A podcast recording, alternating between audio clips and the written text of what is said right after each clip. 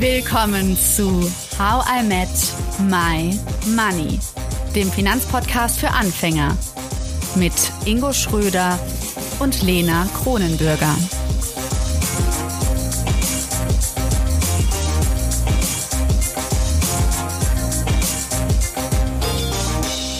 Hallo Ingo. Hallo Lena. So, wir sprechen heute mal ähm, über was ganz anderes als sonst. Wir sprechen über eine Serie, die mit Geld zu tun hat. Hier vielleicht ein kleiner Disclaimer. Diese Serie ist brutal und wir werden nicht ausführlich über diese Grausamkeiten, die dort vorkommen, sprechen. Aber für Kinderohren ist diese Folge, wie vor allen Dingen auch die Serie, trotzdem nicht geeignet. Ja, und okay. vielleicht weiß ja auch schon der eine oder die andere, worum es jetzt geht. Ähm. ja, soll ich es verraten? Nein, weißt du, was wir machen? Ingo, was ich wirklich, wirklich liebe, ist, wie wir beide manchmal so ähm, die wildesten Ideen haben und sie uns so nachts per WhatsApp-Sprachnachricht schicken. Ähm, so auch du. Ich war da gerade in Kopenhagen und habe mich sehr gefreut. Hören wir uns sie mal an. Lena, ich hätte eine Idee für eine Podcast-Folge mit uns, die wir spontan einschieben könnten. Ähm, Gerade wird ja Squid Game auf Netflix so gehypt. Ähm, du müsstest es dir natürlich mal anschauen und schaust dir vor allem mal so aus Geld- und finanzpsychologischer Sicht an, gerade am Ende. Also die letzten ein, zwei Folgen. Ähm, generell einfach eine coole Serie, aber ich finde, da sind spannende Sachen dabei. Ja, ähm, ja, wie kam das eigentlich zustande? Ich habe äh, die Serie gebinged, watched Squid Game. Man hat ja überall gehört, geht mega ab. Und äh, dann habe ich mir das angeschaut und ähm, ja, natürlich äh, super brutal an vielen Stellen. Aber aus Sicht unseres Themas, nämlich dem Thema Geld, ähm, fand ich es doch gerade, als ich im Nachgang drüber nachgedacht habe, super spannend, was dort ähm, ja alles mit Geld passiert oder halt auch nicht und was Leute dafür tun oder halt auch mit dem Geld nicht tun. Und mhm. ähm, darüber würde ich heute mit dir einmal ganz gerne äh, sprechen wollen. Ja, also erstmal muss ich sagen, Ingo, ohne dich hätte ich diese Serie niemals geguckt. Und ich muss auch sagen, weißt du, wie ich mal solche Serien gucken? Gucke, ich guck, mach dann irgendwie an dann zwischendurch muss ich Pause drücken, dann mache ich wieder die Augen zu und dann sage ich, okay, ich überspringe mal kurz eine Folge. Also ich muss dir sagen, ich habe nicht alles geguckt, weil mir ist das einfach zu brutal. Ich bin einfach nicht so die, äh, ich kann sowas einfach nicht gucken. Da geht's wirklich sehr viel um Blut. Ich habe sehr viel Blut gesehen und das, ähm, gut. Und Psychospiele finde ich irgendwie besser. Das kriege ich noch besser hin. Aber so Blut ich habe natürlich trotzdem äh, die Hauptmessage verstanden und ich habe auch wieder mal gelesen. Und falls ihr Squid Games noch nicht geguckt habt oder es auch gar nicht gucken möchtet, einfach weil ihr euch auch zu sehr gruselt wie ich, Jetzt gibt's eine kleine Zusammenfassung deshalb. Ohne zu spoilern, sage ich es mal kurz in einem Satz. Also es wird um Geld gespielt in dieser neunteiligen Serie, aber der Preis ist das Leben. Ja, das kann man so sagen. Also alles fängt damit an, dass ein spielsüchtiger Mit-40er, der nicht die Mittel hat, um seiner Tochter zum Beispiel ein angemessenes Geburtstagsgeschenk zu kaufen oder die Arztkosten für seine Mutter zu zahlen, dass der eines Tages ein Angebot erhält, eben an diesem Squid Game teilzunehmen. Und es geht mhm. da um Wettbewerbe und die werden von reichen Menschen organisiert, äh, im Speziellen von, von einer Person tatsächlich ähm, und diese rund äh, 450 Verliererinnen und Verlierer in Anführungszeichen einladen, ähm, eben mit diesem Spiel oder an diesem Spiel teilzunehmen. Und diese Menschen sind halt alle verschuldet. Und äh, dann gibt's im Endeffekt sechs Spielrunden. Und ähm, alle diese sechs Spiele sind halt Kinderspiele, zum Beispiel Tauziehen oder Murmelspiel oder, so oder was war's ja. noch oder oder ähm, ähm, ähm, man darf immer nur loslaufen, äh, wenn einer nicht angeguckt wird. Ähm, also das sind schon, äh, also allein das ist schon pervers.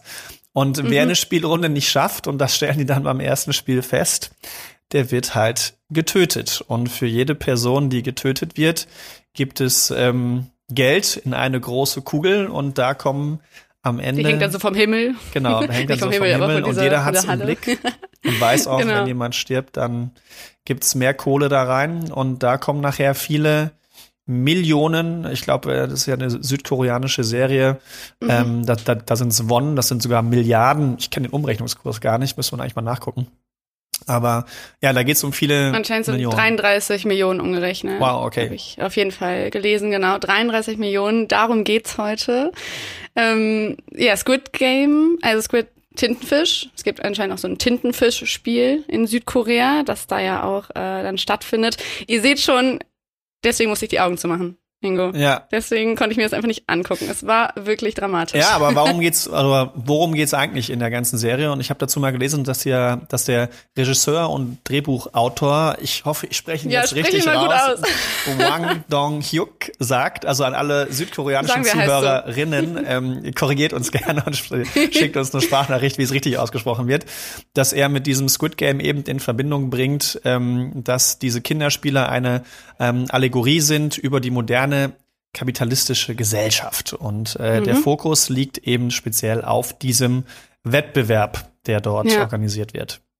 Genau, also ich habe auch viel genau zu diesem Wettbewerb gelesen, dass gerade in Südkorea das irgendwie, ja, es ist einfach einen wachsenden Wettbewerb gibt, um irgendwie Arbeitsplätze, dass die Mieten einfach teurer werden und ähm, dass eben Squid Game, also diese Serie, wirklich so diesen, zum einen diesen sozialen Erfolgsdruck, der in der Gesellschaft herrscht, irgendwie hervorhebt, aber auch gleichzeitig die, die Schwierigkeit, tatsächlich erfolgreich sein zu können. Ja, also das ist anscheinend so ein großes Thema in Südkorea.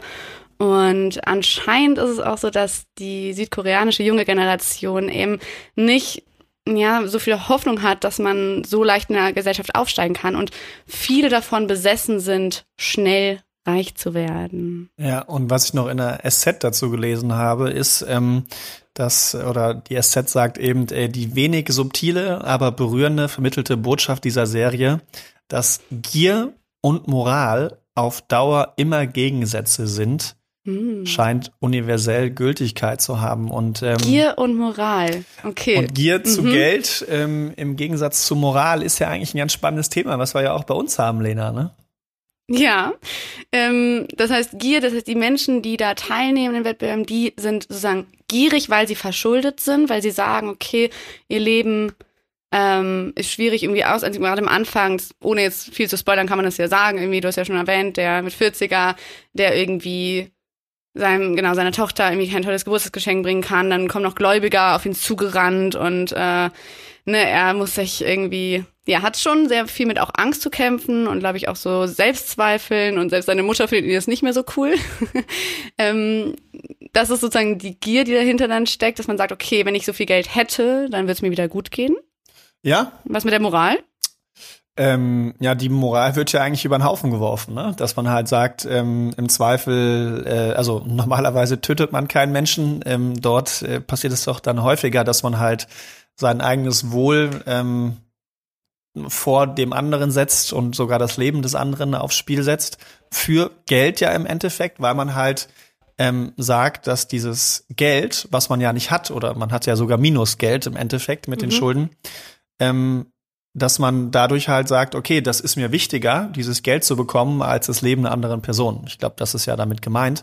Und das Mhm. fand ich auch äh, als ersten, also so, so, so einen ersten spannenden Ansatz an der Geschichte, weil auch in dieser Serie gezeigt wird, dass die Leute denken, weil sie Schulden haben, auch in einer gewissen Höhe, ihr Leben nichts mehr wert ist. Mhm. Also die sind quasi bereit zu sterben und ihr Leben aufs Spiel zu setzen, weil sie kein Geld mehr haben. Hm. Aber könnte man noch mal aussteigen? Das habe ich mich gefragt. Also die wussten das ja am Anfang ja nicht, dass man getötet wird. Ja, Ich weiß nicht. man, man äh, konnte aussteigen. Ähm, Aber nur ganz am Anfang, oder? Ähm, ohne, ja, ohne, ohne jetzt zu viel zu spoilern. Oh ja, stimmt. Ähm, äh, tatsächlich ähm, steigen die ja aus. Also es gibt, äh, man, man darf eine Mehrheitsentscheidung machen. Und wenn Mhm. sich die Mehrheit dafür entscheidet, auszusteigen, und das tut die Mehrheit nach dem ersten Spiel, dann äh, sind alle wieder äh, weg. Also neben den Getöteten, die eh schon leider nicht mehr da sind. Ähm, aber nahezu. Die Gier ist zu groß. Die Gier ist zu groß. Ähm, es wird quasi denen erlaubt, freiwillig wieder an dem Spiel teilzunehmen, obwohl man Mhm. weiß, dass man dort äh, sterben kann. Mhm. Und genau das passiert halt. Ich glaube, dass 80 Prozent der Leute, die dann noch übrig waren, eben wiederkommen, weil Mhm. eben die Gier größer ist als das Verlangen Oder die Not. Oder die Not. Also ne, man könnte ja auch sagen, ich meine, was würden wir jetzt für 33 Millionen tun? Also ja, würdest du daneben aufs Spiel setzen, Lena, für 33 auf Millionen? keinen Fall.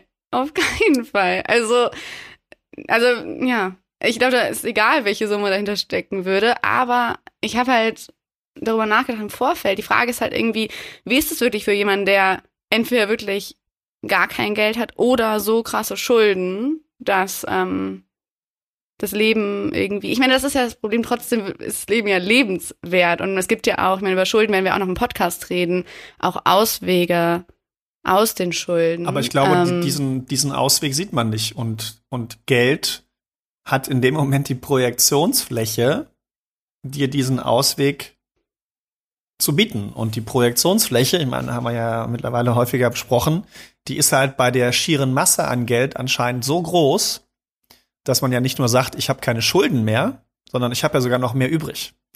Und Mhm. sich, glaube ich, dann so viel in sich selbst ausmalt, dass man eben bereit ist, diesen Schritt zu gehen, sogar sein eigenes Leben aufs Spiel zu setzen. Weil ich meine, genau das, was du ja gesagt hast, das Leben ist ja, ist ja trotz Schulden noch lebenswert.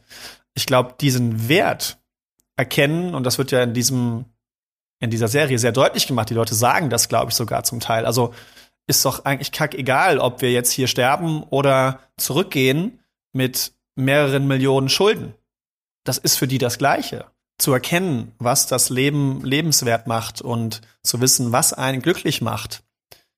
Ich glaube, das geht den Leuten in dem Moment verloren und dieses Geld schafft halt eine sehr kurze Denkweise und schafft es vermeintlich, dieses Ziel zu erreichen. Aber wie wir gleich noch besprechen werden, ist es für die Personen, die dann gewinnen, doch gar nicht so einfach, mit dem gewonnenen Geld dann umzugehen. Mhm. Ja. Mm, Wenn wir jetzt trotzdem mal so ganz konkret drauf gehen würden, ich sag mal so 33 Millionen, weiß nicht, vielleicht so knappes Jahresgehalt von Cristiano Ronaldo. Mhm. Was würdest du dafür tun? Ich würde es versuchen, halt selbst zu erreichen. Ähm, gut, das tun die Leute in dem Moment auch. Ja, das stimmt. Ingo, du tust aber nicht genug. Also, Ja. ah. Ich, äh, boah, ein Finger, ein Arm, was wäre es dir wert? gute Frage. 33 Das will ich- Millionen für einen Das Finger. war die perfide, finde ich, die Idee einfach auch, so, dass man nur nachdenkt, ob man so, ach, mit einem Finger weniger und dann hätte man irgendwie, ich meine, was würden wir mit 33 Euro machen? Wir können, äh, 30 Euro, 33 Millionen Euro. Wir könnten es anlegen, wie wir es gelernt haben. Ja, und dann von, von den Dividenden leben jedes Jahr. Wie viel ist es dann? 600.000 im Jahr? Keine Ahnung. Ja, aber ich, ich ähm, wäre es mir das wert, mich selbst zu verkrüppeln. ich glaube, das ist, ähm, du hast doch zehn Finger, Ingo. das stimmt. Na, vielleicht den kleinen Finger, Lena, für 33 Millionen. Aber ich mag den kleinen Finger auch irgendwie gerne. Oh nein, ich weiß nicht. Es ist Was, schon. was, was wär's denn bei dir, Lena? Ja, ich also.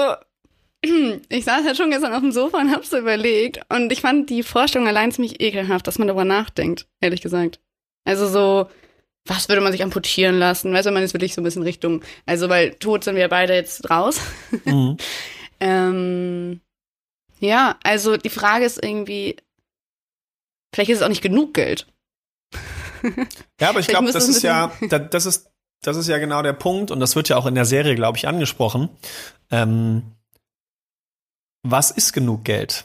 Und was verändert sich durch dieses mehr Geld? Und ähm, der, der Veranstalter dieser Spiele, für alle, die es sich dann angucken, das kommt dann irgendwann am Ende, sagt halt, dass Menschen, die kein Geld haben oder zu viel Geld haben, ein Problem haben zusammen. Sie haben keinen Spaß mehr am Leben. Und das wird Und ja. die einen brauchen den Nervenkitzel und die anderen haben einfach so viel Sorgen, weil sie so viel Schulden haben. Ja, und es ist ja total perfide. Also warum wird Spaß am Leben mit Geld verbunden? Also ich kann ja mit meinen Freunden Spaß haben und äh, Hartz IV in Deutschland bekommen und Privatinsolvenz anmelden. Ja, also wenn ich jetzt so viele Schulden hätte, und wir machen das Beispiel mal in Deutschland, dann ist das mit Sicherheit kein, kein tolles Leben, aber ich kann mir trotzdem Gedanken darüber machen, wie ich trotzdem Spaß an meinem Leben habe und was ich aus der, aus der, aus der Situation mache. Also das heißt, dass der Glaubenssatz, nur wenn ich viel Geld habe, habe ich Spaß. Genau, und das ist ja Schwachsinn. Das wird ja auch genau in dieser Serie auch aufgeführt. Der, der, der Typ sagt ja, ich sag, ich äh, beschreibe ihn jetzt nicht näher. Ähm, der Typ sagt ja, Wir spoilern eh schon so viel. der, der Typ sagt ja, ich habe so viel Geld, ich kann mir alles kaufen. Und da ich mir alles kaufen kann, habe ich daran keinen Spaß mehr. Und sucht sich halt etwas, so etwas perfides, wo er wieder Spaß dran hat. Und das hat ja im Endeffekt gar nichts mit Geld zu tun. Er lockt ja alle anderen nur damit, mit Geld daran Mhm. teilzunehmen, aber er selbst empfindet ja was ganz anderes in dem Moment. Ne? Und ich glaube, das ist ja, das, das zeigt es ja eigentlich ganz schön. Und ich glaube, das ist auch, auch, auch das, was Monika mal gesagt hat. Ähm, macht Geld glücklich. Und äh, sie sagt ja, naja, gut, aber wenn du das bis zum Ende weiterspielst, macht es ja irgendwann nicht mehr glücklich oder auch genauso Sicherheit. Ne? Das hatte sie auch angeführt. Irgendwann hast du trotzdem nicht mehr Sicherheit. Vielleicht hast du sogar irgendwann wieder weniger Sicherheit, weil du so viel Geld hast. Und Hm. ich finde, das zeigt es an der Stelle auch ganz schön in einer sehr übertriebenen und, und ausgetriebenen Form, ähm, dass eben dieses mehr Geld, und ob es jetzt 33 oder 50 Millionen oder 100 Millionen wären, glaube ich, gar keinen Unterschied macht, wenn man sich eigentlich dem bewusst ist, was man eigentlich haben möchte. Ähm, Was es auch immer ist, Sicherheit, Glück und wie auch immer. Und wenn man das selbst für sich fühlen würde, dann würde man das, glaube ich, auch mit und ohne Schulden fühlen. Aber natürlich, und ich glaube, das ist so der Punkt, der schwierig ist bei solchen Situationen, wo eben dieser Konflikt zwischen Gier und Moral auch erscheint, wenn du von einem anderen Niveau kommst. Also wenn du jemand bist, sage ich mal, der vielleicht äh, äh, eine Million hatte und dann auf einmal aus dem Nichts ähm, Schulden hast. Dass, Hm. glaube ich, dann so Gedanken ja auch manchmal Selbstmordgedanken entstehen. Und ich meine, wenn ich freiwillig zu diesen Spielen gehe, ist es ja äh, zumindest beim zweiten Anlauf, äh, ich muss ja quasi mit meinem Tod rechnen und es trotzdem so hoch aufwiegen, dass ich dann sage, hey, ich versuche es aber trotzdem, damit ich danach wieder schuldenfrei bin und dann ein Leben habe, wie ich es mir eben wünsche. Aber ob es dann wirklich so Ja. ist, ist halt die Frage. Und Aber ich glaube schon, dass wir das wirklich nochmal in aller Ernsthaftigkeit sagen müssen. Also du hast gerade zum Beispiel Selbstmordgedanken angesprochen. Ähm, ich glaube, es ist nicht mh, zu vernachlässigen, welche ja, schwierigen psychologischen Folgen das hat, wenn man wirklich drastische Schulden hat. Und da wäre es bestimmt gut, wenn man vorher, bevor man vielleicht die Schulden gemacht hätte, das gewusst hätte, wie wir zum Beispiel mit Monika Müller das besprochen haben. Wie kommt man dahin, dass man sich sicher fühlt mit und ohne Geld? Definitiv. Und trotzdem würde ich uns jetzt nicht anmaßen zu sagen, klar, hä, ist doch kein Problem, dann bist du halt irgendwie Voll, drei. Millionen im Minus und dann, äh, es geht schon wieder, fühlst dich ja bestimmt trotzdem sicher. Also ich will nur sagen, ich glaube, da müssen wir jetzt auch irgendwie vorsichtig sein und da, ich, ja, ich kann mir vorstellen, dass das wirklich, wirklich hart ist für betroffene Personen und ich finde es auch wichtig, dass wir darüber reden. Ähm, ich weiß auch damals, als wir investiert haben, da haben wir, habe ich nachher eine Nachricht bekommen von einem äh, Hörer, der meinte zu mir so, ja, Lena, du hast gar nicht nochmal erwähnt, dass du keine Schulden hast. Also ich habe ja keine Schulden, ich habe investiert, ohne Schulden zu haben. Aber das war dem Hörer sehr wichtig, dass ich das hätte deutlicher erwähnen müssen, dass ich jetzt unverschuldet für mich investiere. Ähm, das heißt, es ist schon auf jeden Fall ein Thema für viele Menschen und ähm, ja, ist auf jeden Fall von einem psychologischen Standpunkt her sehr interessant, wenn wir da nochmal näher drauf eingehen. voll, voll. Und ich glaube auch, dass diese, dass diese Auswegslosigkeit, ähm, dass man daran muss und versteht, dass auch mit Schulden immer noch ein Ausweg da ist und auch das Leben noch lebenswert ist, auch wenn ich Schulden habe. Ja. Ähm, natürlich ist der, ist der Weg nicht unbedingt einfach. Das, da bin ich vollkommen dabei. Ähm, aber ich glaube, man, das Leben kann man sich trotzdem lebenswert gestalten. Und, und ich glaube, das ist auch ein wichtiger Punkt, man sollte halt versuchen, da selbst rauszukommen und nicht auf Kosten anderer. Und das ist ja schon auch das, was in dieser Serie damit gemeint ist, wenn man sagt Genau, Gier Gier und Moral, Moral, ja. dass man eben auf Kosten anderer, auf das, auf, auf, auf, auf, auf die Kosten, auf das Leben anderer, Ja, ähm, versucht, seine eigene Situation zu verbessern. Und ich glaube, völlig perfide. Total. Aber ähm, so funktioniert's ja auch häufig vielleicht auch an Börsen. Ne? Finanzskandalen haben wir ja auch mal, dass dieses äh, Börsen- und Geldthema halt auch immer behaftet ist mit etwas Negativen, weil halt auch viel Schindluder damit getrieben wird. Äh, ähm, Natürlich haben wir da nicht drüber gesprochen, dass Leute deswegen umgebracht werden. Ähm, aber natürlich ähm, Menschen, ja, vielleicht auch durch, durch äh, Betrügereien, durch Diebstahl ähm, in Situationen getrieben werden, wo manche Personen sich daran bereichern und andere sich verschulden. Und hier bereichern sich halt Menschen daran ähm, und andere sterben. Ja, und das Ja, ist natürlich, und, und- dafür bekomme ich mehr Geld. Also, Ja. das ist ja, je, je perfider es wird und je schlimmer es wird, desto mehr Geld bekomme ich. Und das, Total. Und du hast ja eben schon was Spannendes angesprochen, was Richtung Ende geht. Ähm, und zwar diese Projektion auf Geld, was so an Geld haftet. Wir hatten das in der Vergangenheit schon mal mit dem so Erbe mal kurz angesprochen. Ne? Was ist, wenn man Geld erbt? Ähm, wie kann man da mit dem Geld umgehen? Wie hast du das irgendwie in der Serie analysiert für dich? Ja, also es gibt nachher eine Person, die das ganze Game gewinnt, die aber sehr viele Opfer bringen musste.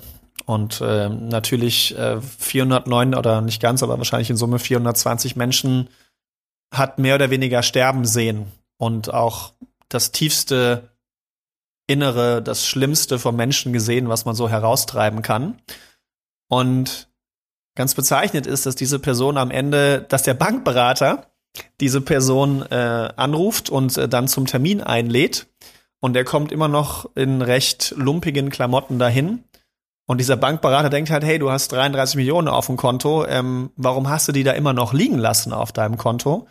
Und es wird nachher schon so spannend, dass auf einmal diese Person, äh, also der Gewinner halt sagt, können Sie mir noch mal so, keine Ahnung, äh, äh, 20 Euro geben?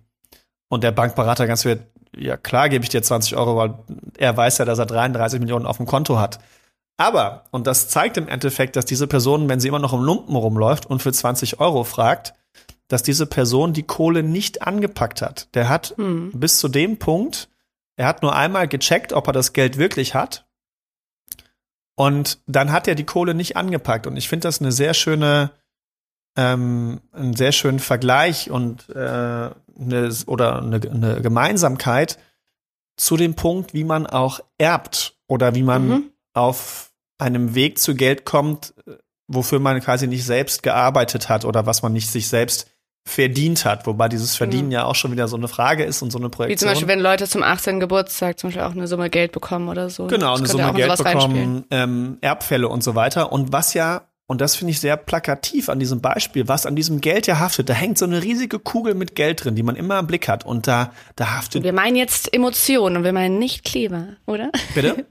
Da, da haften Emotionen. Ja, da haftet Tod dran, da haftet Blut dran, da haftet teilweise Freundschaften dran von Menschen, die tot sind. Dinge, wo man über seine eigene Rotlinie gegangen ist, wo man Leute ähm, ähm, verarscht hat, um selbst überleben zu können.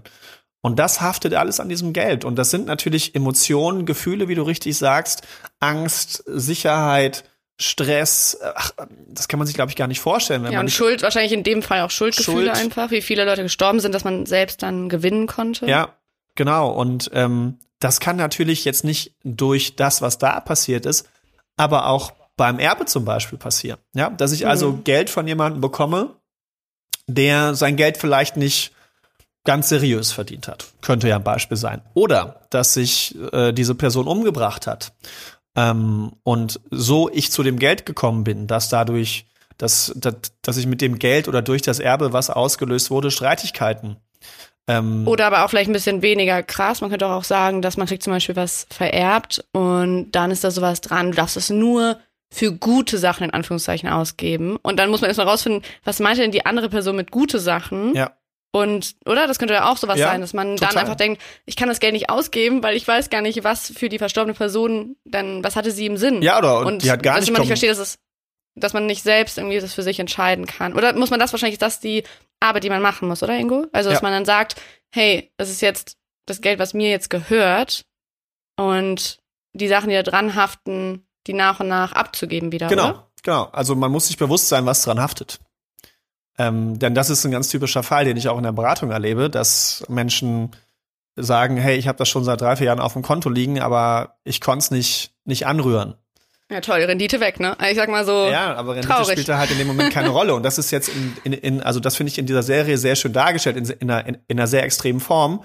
Der kann nicht an die Kohle dran, weil da halt Dinge mit ihm für ihn damit verbunden sind oder vielleicht auch nichts damit verbunden ist. Das kann ja auch sein, dass, dass der Erblasser, so wie du es gerade beschrieben hast, positive Dinge mitgegeben hat, du weißt aber nicht genau welche, oder einfach gar nichts dazu gesagt wurde und du dann auch denkst, naja, wofür soll ich es denn jetzt ausgeben? Ich weiß ja gar nicht, was die andere Person gewollt hätte. Und mhm. dass man es dann halt gar nicht anpackt und sich überhaupt nicht in der Lage fühlt. Und die Lösung dahinter ist natürlich hinzugehen und zu sagen, okay, ähm, was hängen da für Glaubenssätze dran? Welche Emotionen, Gefühle verbindest du damit? Und das halt einfach mal erstmal aufzuarbeiten und dem sich darüber bewusst zu sein, dass dieses Geld eben nicht das Geld ist, sondern in dem Beispiel von Squid Game eine Projektionsfläche für Tod, Angst, Schuld, ähm, Blut, ähm, Betrug, äh, Freundschaften, die kaputt gegangen sind und so weiter. Und das ist natürlich immens. Und wie es ja in der Serie aufgelöst wird, ist ja, äh, zumindest in Ansätzen, dass der sich natürlich jetzt nicht unbedingt mit den Glaubenssätzen beschäftigt und die Kohle jetzt anlegen will. Ähm, äh, der ist sich, glaube ich, schon bewusst, was dahinter steckt, nur nicht so mega bewusst, sage ich jetzt einfach mal. Aber der wird im Endeffekt motiviert durch ähm, ein Versprechen, was er halt äh, gegeben hat und ähm, auch diese perfide äh, Art dieses Spiels halt auch vielleicht zu beenden. Dadurch wird er halt motiviert, dieses Geld in die Hand zu nehmen. Das heißt, er hat für sich relativ tief innen drin einen Grund gefunden, der ihn so intrinsisch motiviert, das Geld jetzt doch anzufassen. Also auch das kann eine Motivation sein, hm. ohne jetzt Glaubenssätze aufzulösen, äh, was an diesem Geld alles haftet, zu sagen, jetzt packe ich dieses Geld an, weil ich habe, keine Ahnung, äh, ich habe gestern so, so ein Bild äh, geschickt bekommen, ob ich nicht für eine Katze, für eine OP Geld spende und die hatte so ein blutiges Ohr. Und natürlich geht mir das nah, aber ich kannte diese Person halt nur ganz äh, rudimentär. Wer hatte denn diese Nachricht geschrieben? Die Person selbst? Bitte? Die Katze gehört? Ja, ja, also nee, die hat okay. sie auf der Straße aufgepickt. Ähm, Ach so. Okay. Ja. Aber du, ja. Ja. Okay. Naja, aber auf jeden Fall, ähm, Ne, also das könnte jetzt ja so, keine Ahnung, ich wollte damit drauf, äh, darauf hinaus so ein Tiershelter aufzumachen, weil man jetzt sagt, ey, ich kann die Kohle nicht selbst für mich verwenden, aber ich könnte sie für andere verwenden. Ähm, zum Beispiel. Und das ist ja auch so ein bisschen, was er dann macht an der Stelle. Aber natürlich ist das Beste, wenn man vorher vielleicht die Glaubenssätze auflöst und dann noch eine gute Motivation findet, ein gutes Ziel ähm, sein Geld eben, was man dort hat. Und das ist es ja an sich. Erstmal ist ja sein Geld in dem Moment. Mhm. Nur er sieht es halt nicht als sein Geld, weil äh, Blutgeld. Es ist ja, das ist ja auch ein Begriff, der ab und zu mal auch in Filmen vorkommt, und den man mal hört. Ja, es ist halt mit Blut verdient worden. Und das ist ein ganz neues Wort für mich. Ich liebe das. Ich lerne neue Wörter dank dir und auch neue Serien ja, aber auf jeden Fall ähm, ich fand's mega spannend. Ähm, Gerade die letzten beiden Folgen, jeder, der sich da, der bei uns den Podcast mitverfolgt hat, sollte auf jeden Fall in die beiden Folgen reinschauen. Vorher ich, natürlich ich mein, das, ja, ein bisschen. Das finde ich so witzig. Ich habe ja letztes Mal auch schon gesagt, wie ich ja zum Beispiel jetzt so andere Paare manchmal heimlich vielleicht äh, auf so, also nicht belausche, aber das so mitkriege, ne, was Geld, das haben wir letztes Mal besprochen, was Geld so auslöst äh, in Konversationen, wie oft, irgendwie letztens war ich in einer Gruppe, da haben Leute die ganze Zeit über ihre krassen Uhren gesprochen. Ich also, hä? Also so, wie oft es irgendwie dann doch auf den Tisch kommt, das Thema so und ich das einfach nur immer so durch unseren Podcast einfach jetzt so krass aufmerksam, also aufmerksam merke und man jetzt auch noch so Serien gucken kann, mit dieser Idee im Kopf, so was gibt, wir hier gelernt haben. Es gibt bestimmt auch noch mehr Serien. Also ich glaube, wir könnten auch, Lena, mehr darauf achten bei bestimmten Serien oder Filmen. Ähm, Komm, Sex in the City habe ich schon mal reingebracht. Also, aber mit, mit äh, speziellem Geldbezug dann auch an der Stelle, dass man schaut, hey, wo, wo wird dann Geld als, als Element, als Symbol mit reingebracht, wo es eigentlich ja, eine ganz andere Bedeutung hat. Auch an alle, an unsere Community da draußen, an alle Zuhörerinnen. Ähm, Schaut doch mal, vielleicht habt ihr auch äh, Filmvorschläge, wo wir mal reinschauen sollten. Also jetzt natürlich sowas wie The Big Short oder Wolf of Wall Street. Klar, das sind natürlich sehr extreme Beispiele, aber wo dieses Mittelgeld genutzt oder Bad wird. Banks. Bad Banks, mm. wo im Endeffekt dieses Mittelgeld verwendet wird, um eigentlich was ganz anderes rüberzubringen und das über das Geld projiziert wird quasi. Ich glaube, da kann man wahrscheinlich einiges mal durchleuchten, was eigentlich die Nachricht dahinter ist oder wie wir sie zumindestens als Expertinnen zum Thema Geld und auch Finanzpsychologie ähm, verstehen können. Ja, sehr cool. Ja, schickt uns eure Ideen und sagt uns auch, was glaubt ihr? Was macht Cristiano Ronaldo mit den 33 Millionen ungefähr, die er im Jahr verdient? Nee, was würdet ihr tun? Das ist doch die interessante Frage. Was würdet ihr alles tun? Wer ist euch das wert, sowas Wildes zu machen? Wer Wer würde an sowas teilnehmen, wenn es Squid Game in echt geben würde? Das finde ich auch eine krasse Frage. Ich hoffe, keiner von uns würde das tun. Schon vorweggenommen. Nein, okay. Falls, schreibt uns, falls ihr darauf Lust habt, wir könnten ja mal hypothetisch darüber nachdenken. Es gibt außerdem auch ein lustiges Spiel, was wir tatsächlich mal manchmal spielen, ähm, dass man irgendwelche ähm, random Aktionen vorschlägt und dafür einfach einen Preis aufruft. Zum Beispiel, ich mache mal ein Beispiel. Mhm. Ähm, wir waren im Restaurant oder in einer Bar, besser gesagt. Und da meinte einer 50 Euro, wenn du das Blumenwasser austrinkst. Habe ich sofort Mhm. gemacht, weil es frisches Blumenwasser war und habe Oh sofort nein. ausgetrunken. Aber es gibt natürlich auch in anderer Form, dass man natürlich, ähm, Warum hast du es denn gemacht? Das ist doch voll spannend. Warum hast du es gemacht? weil ich dachte, da habe ich keinen Schaden von und das sind einfach verdiente 50 Euro. Also es schadet niemandem. Der Blume auch nicht, weil ich es danach wieder mit Wasser auffüllen kann. Also wenn ich niemandem damit schade, warum soll ich die 50 Euro nicht nehmen? War für mich ein doofer Einsatz von einer Person. Aber du kannst natürlich auch hingehen und sagen, hey, Und hat sie es dir gegeben? ja, ja, Ah, okay, cool. Ja, er war das tatsächlich, aber ja, hat Mhm. er. und hat danach eingesehen, dass es eine doofe Wette war. Mhm. Ähm, aber ähm, das, das kann man ja auch in Extremer spielen. Also machen wir jetzt natürlich nicht, ne? Aber jetzt irgendwie hinzugehen und zu sagen, hey, ich gebe dir 1000 Euro, wenn du eine Person schlägst. Mitten random auf der Straße. So, ne? Also das, da, da, also das und also ich bring's nur rein, um mal zu sagen, hey, okay, vielleicht würde man äh, für 33 Millionen nicht an, an so einem Spiel teilnehmen, aber habt ihr schon mal so, so, so Also ich habe das mal Situation gespielt, sowas gemacht, ähm, wenn es darum ging, so wer Recht hat. Also so, okay, auf jeden Fall 10 Euro, wenn ich jetzt Recht habe oder so. Aber irgendwie geht's dann gar nicht um das Geld, sondern man will doch einfach nur Recht haben. Das ich weiß gar nicht, warum man das macht mit dem Geldeinsatz. Ja, wobei mit dem, also in dem Beispiel, was ich gerade gemacht habe, finde ich schon, dass du so ein bisschen versuchst, auch rauszukitzeln, ab Wie wann, weit würdest du gehen? ab wann ist jemand käuflich? Das ist ja schon so ein, so ein Mm. Punkt, ne? Und im Mhm. Endeffekt ist es ja auch so. Also ich meine, du kaufst ja damit, äh, du kaufst quasi die verschwunden, also die, die, die Moral der anderen damit. Ne? Und äh, das ist ja im Kleinen, ohne jetzt jemanden umzubringen, auch so was ähnliches, dass du sagst, okay, würdest du jetzt deinen Kater-Ben ein bisschen so Spaß anknabbern für 100 Euro? Das fände er wahrscheinlich, das fände er wahrscheinlich noch cool und wird dabei schnurren. Aber ihm Schmerzen zufügen würde ich nicht, nein. Nee, so süß anknabbern, dachte ich. Okay. Ich meine, findest du nicht cool? Ich kenne endlich die Namen. Ja, Ben, Ben und, Jerry. und Jerry. Aber ich muss mich so krass konzentrieren, immer an das Eis denken. Super schwierig. Eigentlich müsste das gut klappen, Lena. Mit Ich, Eis. aber ich denke mal an Tom und Jerry, weil ich das so gerne geguckt habe. Ja. Vielleicht hole ich mir noch eine andere Katze, Nein. dann, dann sind es Tom, Ben und Jerry. Das finde ich richtig gut. Bitte macht das. bitte, bitte.